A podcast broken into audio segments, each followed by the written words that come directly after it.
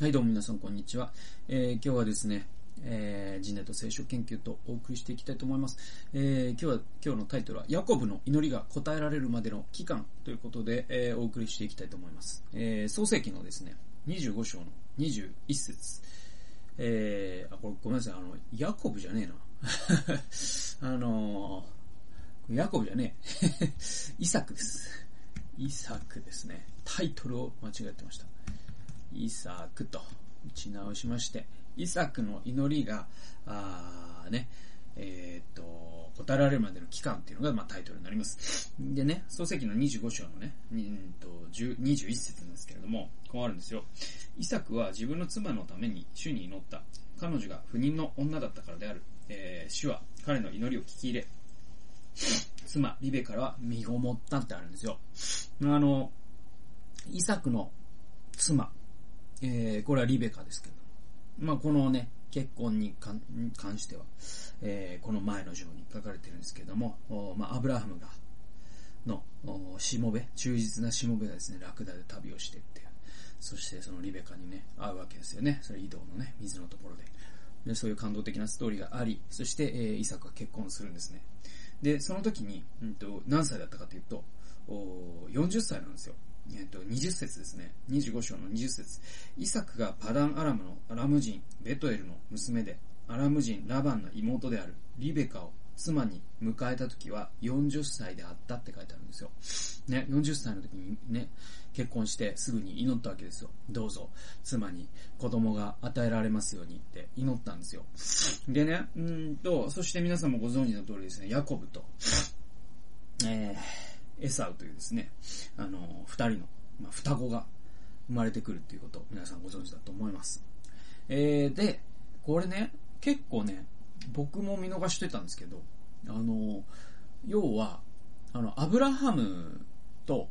サラの間に子供がなかなか授からなかったことはよく知られてるじゃないですか。まあ、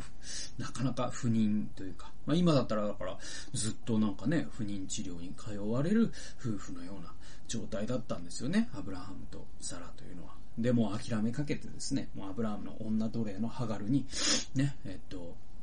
イシュマエルというね、子供を作って、そのイシュマエルをまあ後継ぎにしようかとか考えてた時期もあったぐらい、まあ子供が授からなかった。えー、でもですね、イサクの場合はですね、結構ね、すんなりね、子供が授かったと僕は思ってたんです。だけど、実はそんなことないんですよね。読み、本当何気なくね、読みで飛ばしてたけど、あの、ええそうなのみたいなこと時々聖書でさ、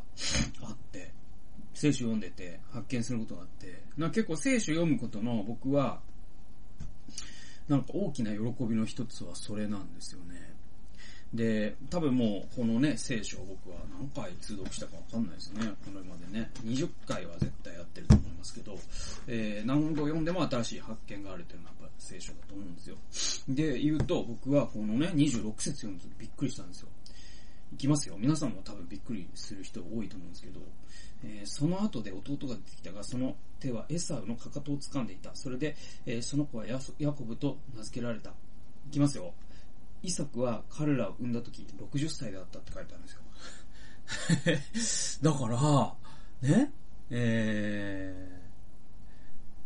ー、まあ何気なく読み流していたが、今朝26節に、えー、イサクに双子が生まれた時の年齢が書かれていて、突如この21節の持つ重みが、えー、意味が重くのしかかってきたと。なんと、ヤコブとエサウが生まれた時、イサクは60歳になった。つまり、イサクとリベカは20年間子宝に恵まれなかったってことなんですよ。ね。で、21節に主は祈った、主は彼の祈りを聞き入れと書かれている因果関係の間にはなんと20年という歳月が横たわってるんですよ。21節でさらっとね、まあ、祈った、主はお願いします。したらもう次の朝、あ、妊娠した、やっぱ主は聞いてくださってありがとう、みたいな話に、なんか21節にすぐもうね、えっ、と、凝縮されてるから、えー、そう思っちゃうんだけど、でも26節のこのね、ファクトを見つめたときに、実は20節の、この一つの文と一つの文の間には20年というですね、歳月がですね、えー、あるんですよ。はい。これはビビりましたね、僕ね。で、えー、っと、まあだから、僕のメモを続けて読みますと、私はこれまでイサクがある日祈ると、その祈りに主が答え、翌日妊娠が発覚したみたいな光景を思い描いていたが、それは誤読だったと。僕は間違って聖書を読んでたんですよ。イサクは20年間祈り続けたに違いないと。ね。しかも熱心にですよ。もはや望みも耐えようとするほどに切実にしかも諦めずに20年間イサクは祈ったんですよ。その20年の祈りに主は答えられたんですよ。その答えがヤコブとエサウだったんですよ。はい。だからなんかアブラハムとね、サラ、え、の夫妻ほどのなんかこう不妊、不妊治療とか、なんか祈りの格闘をイサクはしてないと僕は思ってたんだけど、してんですよ。多分、同じぐらいしてるんですよ。だって20年ですからね。で、アブラハムとかもそれぐらい、もしくはもうちょっと短いぐらいじゃない？確かね。ですよね。で、えっと、おこれはすごくて、だから僕も、じゃあ、同じことをね、じゃあ自分の人生で20年間、じゃあ祈り続けたことってあるかっていうと、もちろんね、なんか、でかいことでは、あの、なまあ、結婚とか僕は20年じゃないな、それでも。それでもやっぱり10、6、7年とかですか。なんか、クリスチャンになってからずっと祈ってきて、16年、30、ね、えー、5かな ?35 かな？僕が結婚したのは。ああ、なので、36、あ、34かな？どっちかなんで。なので、えー、だから、16年とか17年とかですよ。ね、18歳の時に洗礼を受けて、それからね、クリスチャンのね、人とね、結婚したいなと思ってずっと祈ってて、34歳の時に、えー、そういうね、妻が与えられたということで言えば、16年祈り続けた。で、もしかしたらもっとね、長いことね、結婚のために祈っておられる方がいらっしゃるかもしれないし、あるいはその16年どころじゃない、もう20年ね、えー、子供が授かるように祈ってらっしゃる夫婦の方も、あこれを聞いている方の中でいらっしゃるかもしれない。えー、だとしたら、あ僕は、ね、本当にイサクの姿にその方はすごく励まされるんではないかなと僕は思います。はい。というのは、なんかこう、祈った。すると主は答えられたっていうのが、なんか、ね、あの、今日祈ったことが明日答えられるみたいな感じはするんだけど、これ20年ですからね、祈ったって 20年祈ったんですよ。はい。そうなんですよ。はい。で、だから、まあなんか長く祈れば祈るほどいいという話でもないんだけれど、だけど、なんというか、その20年というのはやっぱり、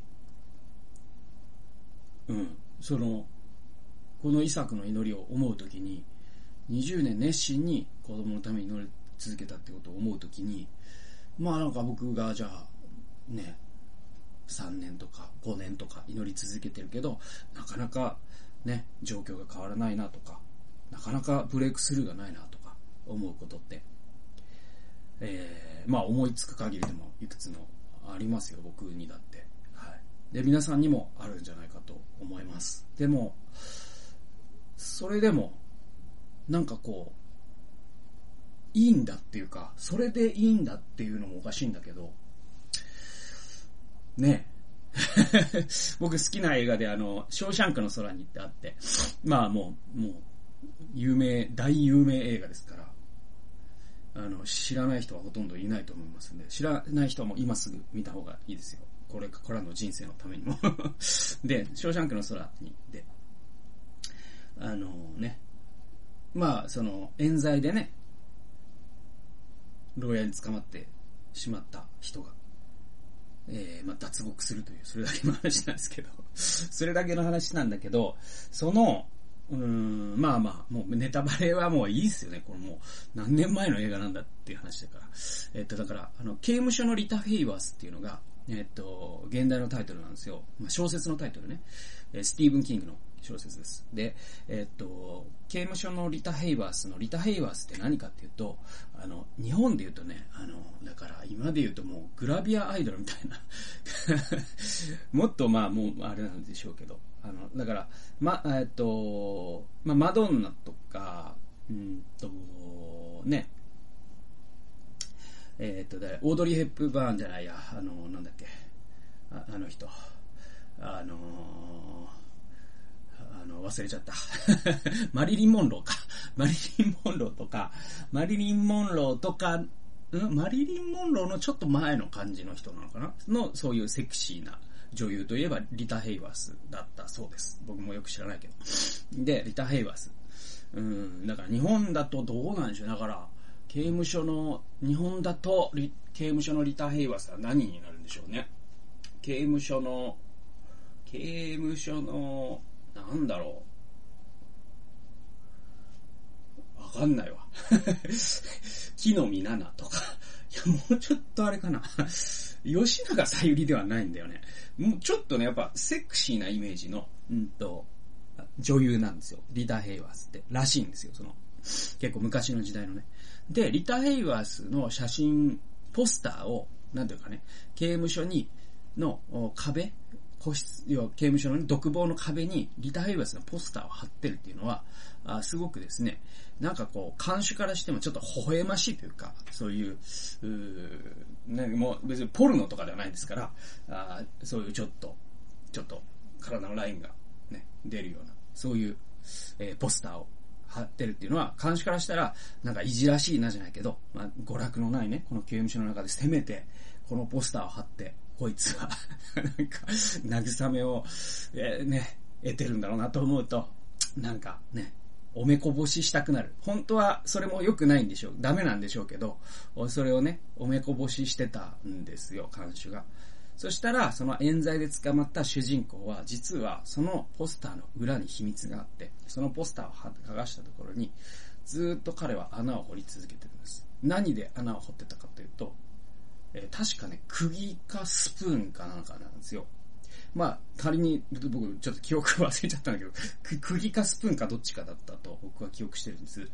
で、とにかくそういう工具ではないんですよ。まあ、じゃあ仮に釘だとしましょうよ。で、釘でね、刑務所の壁に穴を開けるってどんぐらい時間かかると思います？すごいんですよ。で、しかもその、ね、掘ったらカスが出るじゃないですか。ね、コンクリート。で、そのカスをね、彼はね、ポケットにね、入れてね、で、ポケットに彼は仕掛けがしてあって、そのポケッ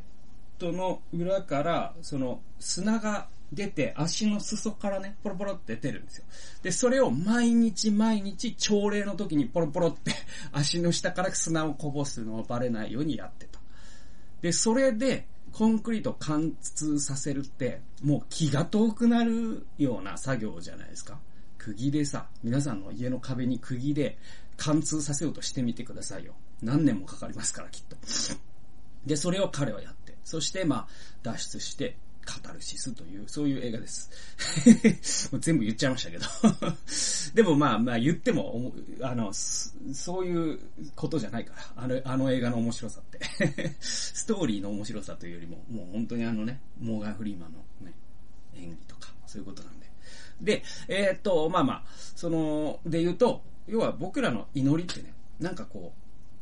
こうさ、紙がさ、あって、ね、今日祈った紙をズドンってやった。そして紙貫通したみたいな。これも祈りなんだけど、こういう祈りももちろんありますよ。だけど、祈りの中には、その、釘でさ、コンクリートに穴を開けるような祈りっていうのもあるわけで。で、僕の、もしかしたら僕の結婚のための祈りっていうのも16年祈った。これは、ある種のコンクリートのね、に穴を開けたっていう作業だったかもしれない。毎日毎日祈って16年か。そして、主がね、その祈りに答えてくださった。で、えっ、と、イサクの20年間ね、子だからの祈りで言えば、もうちょっと僕よりも壁が厚かったかもしれない。で、皆さんの中には、もしかしたらもっと長いことね、祈ってることがあるよとおっしゃる方があるかもしれませんが、でもですね、やっぱりショーシャンクの空にじゃないですけども、本当に諦めずに祈り続けるときに、えー、なんだろうな、主は答えてくださるんだと。うん、なんていうかね、そういう励ましというか、あ希望というか、あそういうものをなんか僕はぐっとね、そう、この遺作が20年に乗ったんだというところから、あもらったんですよね。で、まあ僕にも祈ってることがあるんですよ。で、まあ今で言うとまあ、その起業をしたこととか、まあ収入をなんとか増やしていかなきゃいけないこととか、健康のこととか、僕まあうつ病のね、持病があるし、子育てのこととか、ね、仕事のこととか、まあ、今はね、本をね、出そうとしてるけど、あ翻訳してね、あの、出そうとしてる、その出版のこととか、将来の夢のこととか、あもう10年以上祈り続けてることも結構僕もざらに今もあります。しかし、諦めてはいけない。ヤコブが、あ、ごめんなさい、えっと、イサクが祈ったと。